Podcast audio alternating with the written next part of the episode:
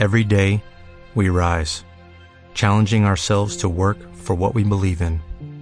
At U.S. Border Patrol, protecting our borders is more than a job, it's a calling. Agents answer the call, working together to keep our country and communities safe. If you're ready for a new mission, join U.S. Border Patrol and go beyond. Learn more at cbp.gov/careers.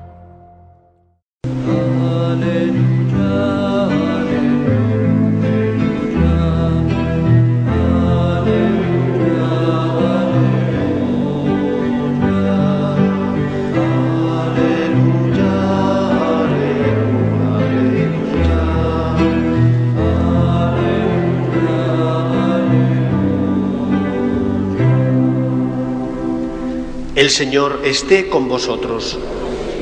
Lectura del Santo Evangelio según San Mateo.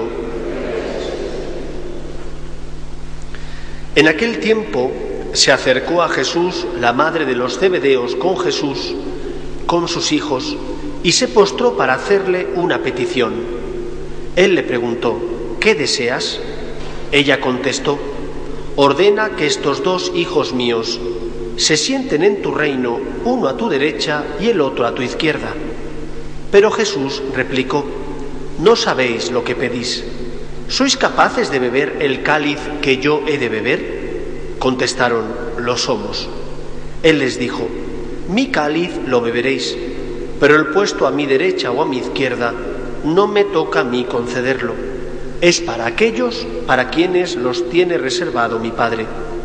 Los otros diez que lo habían oído, se indignaron contra los dos hermanos. Pero Jesús, reuniéndolos, les dijo, Sabéis que los jefes de los pueblos los tiranizan y que los grandes los oprimen. No será así entre vosotros.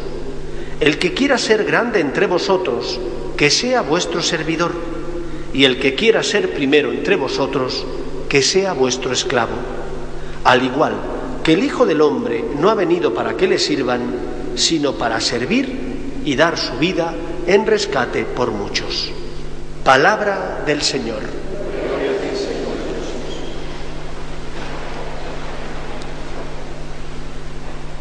Como os he dicho en la munición de entrada, España fue evangelizada, según nos cuenta la tradición, por el apóstol Santiago. Cuenta esta tradición que el apóstol en un momento determinado estaba tan harto de la tozudez de los hispanos que pensó tirar la toalla y que estando a las orillas del río Ebro en la ciudad de César Augusta, la Virgen se le aparece. Y la Virgen se le aparece sobre un pilar para ser su pilar, para ser aquella que le sostiene y que le dice, ánimo, sigue adelante. Aquello sirvió para que el apóstol se levantara y continuara y evangelizara España. Independientemente del fundamento histórico de esta historia, que no tenemos certeza absoluta, sí que sabemos que él quería venir al final de la tierra, a Finisterre. Esa es la razón por la que después sus discípulos cuando el apóstol es asesinado en Jerusalén allá por el año 42 debido a la persecución del rey Herodes, sus discípulos le traen entrando por Iria Flavia y le traen hasta Santiago. Después, siglos posteriores, parece ser que un pastor descubre su sepulcro y el resto de la historia, todos la conocéis, a partir de ese momento se empieza a inaugurar ese peregrinar desde distintos lugares de Europa a la tierra, al sepulcro del apóstol Santiago. Cuando cae Jerusalén en manos de los musulmanes, donde ya no se puede peregrinar allí, entonces casi todos los peregrinos van a Santiago de Compostela siguiendo la vía de las estrellas. Pues bien, queridos amigos, ¿qué nos dice la fiesta de este gran santo? Nos dice, en primer lugar, que Jesús llama.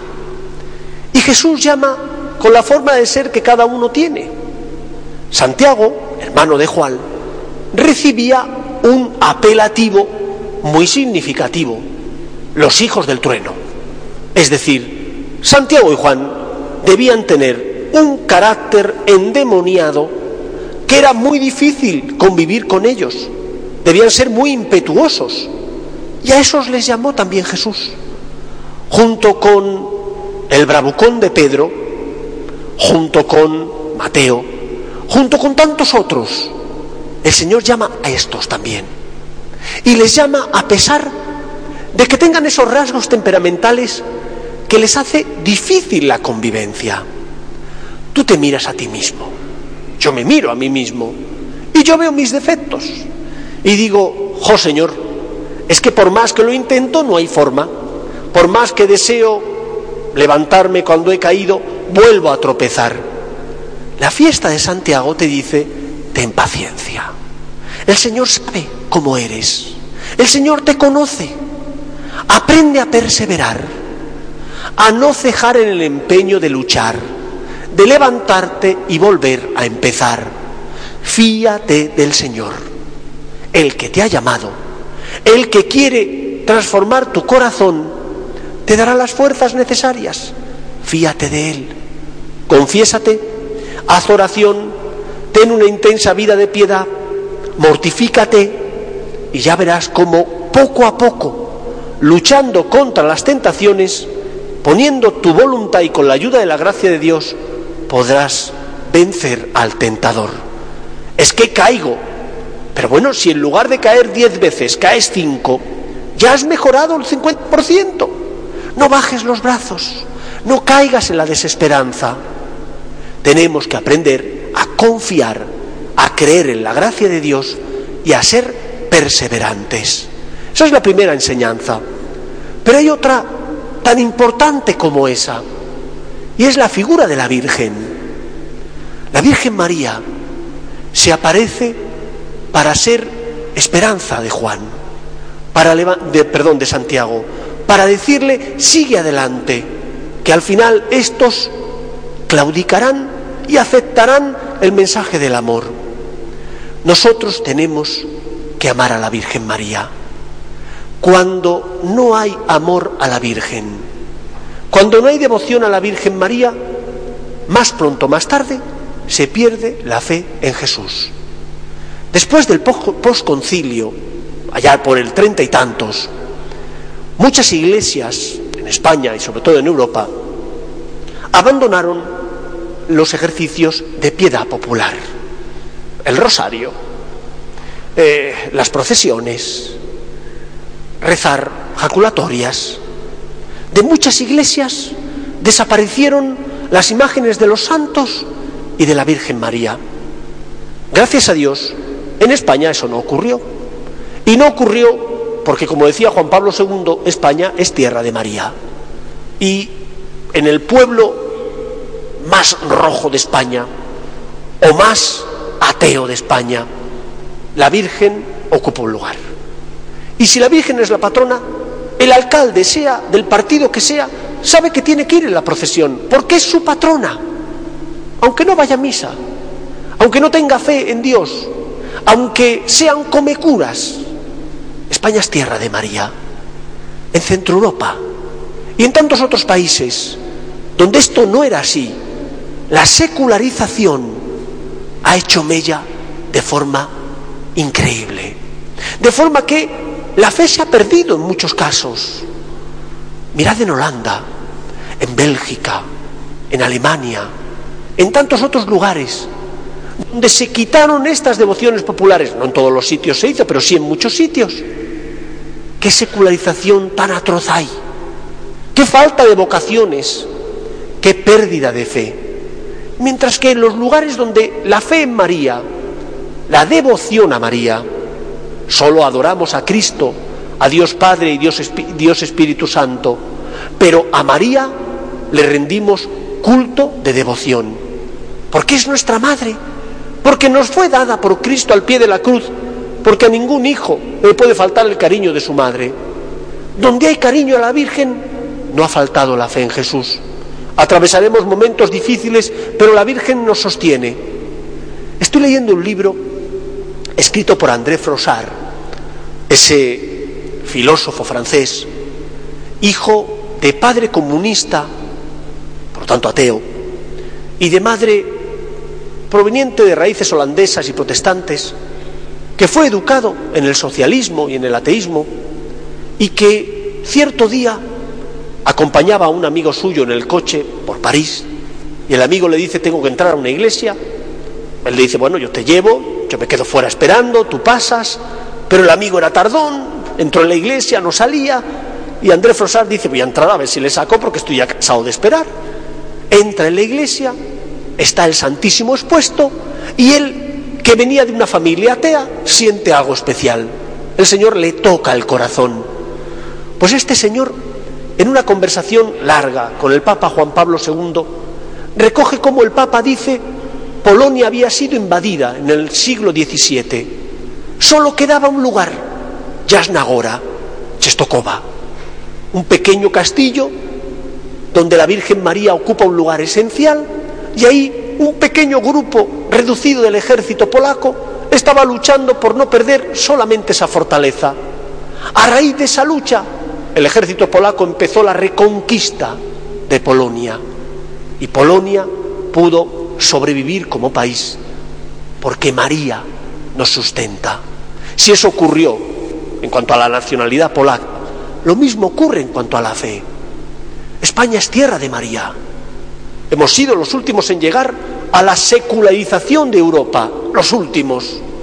Y sin embargo ahora estamos los primeros. El primer país donde se aprueba el mal llamado matrimonio homosexual, España.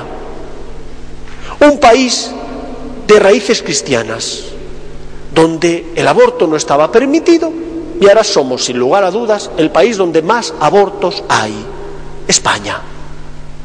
Si perdemos la devoción a la Virgen, si dejamos de rezar a nuestra Madre, estará prácticamente todo perdido. Creedme, donde hay devoción a la Virgen, no se abandona la fe en Jesús y por lo tanto no se abdica de las raíces cristianas, que son las raíces que sustentan el árbol y que impiden que ese árbol se caiga. Occidente, Europa es lo que es, porque el cristianismo son sus raíces. Y si no mantenemos esas raíces, Occidente sucumbirá, el edificio que creamos se destruirá, se caerá. España está atravesando un difícil momento, sí. ¿Cuántos de nuestros amigos, familiares, ya han abandonado la práctica religiosa. Pero todavía tenemos algo que hacer. Como Santiago Apóstol recibimos de María esa fuerza que nos dice, continúa, sé luz, habla con tu ejemplo, con tu testimonio, con tu palabra, lucha por ser testigo, pero sobre todo, reza. Por eso en esta fiesta del apóstol Santiago, vengamos a pedirle a la Virgen, a María Virgen Madre, a Nuestra Señora de Guadalupe, a la devoción que cada uno tenga especial en su corazón. Pidamos a la Virgen por los nuestros. Madre, te encomiendo las necesidades de los míos. Te encomiendo que les toques el corazón. Y veréis como la Virgen acude a nuestra ayuda para sostenernos, para que giremos nuestra mirada hacia Cristo y encontremos en Él esas palabras de vida eterna que llenan nuestro corazón de paz, de esperanza y de amor. Si perdemos la devoción a la Virgen, si no enseñamos a los nuestros a rezar a su Madre la Virgen María, más pronto que tarde, la fe en Cristo, la fe en Dios, hará aguas. La experiencia de la Iglesia nos asegura, la devoción a la Virgen es eslabón que nos une a Cristo y que hace imposible que perdamos la fe y por lo tanto la confianza en Él. Pidamos al apóstol Santiago, que experimentó esta ayuda de la Virgen, que nunca dudemos de que aquel que pone su esperanza en Dios no verá defraudada sus expectativas. Tienes dudas, ven a rezar. Estás atravesando un mal momento, pide al Señor ayuda. Tienes problemas, acude al Señor para que te consuele, para que te dé esperanza, para que puedas seguir adelante. Que el Señor nos bendiga. Nos ponemos en pie.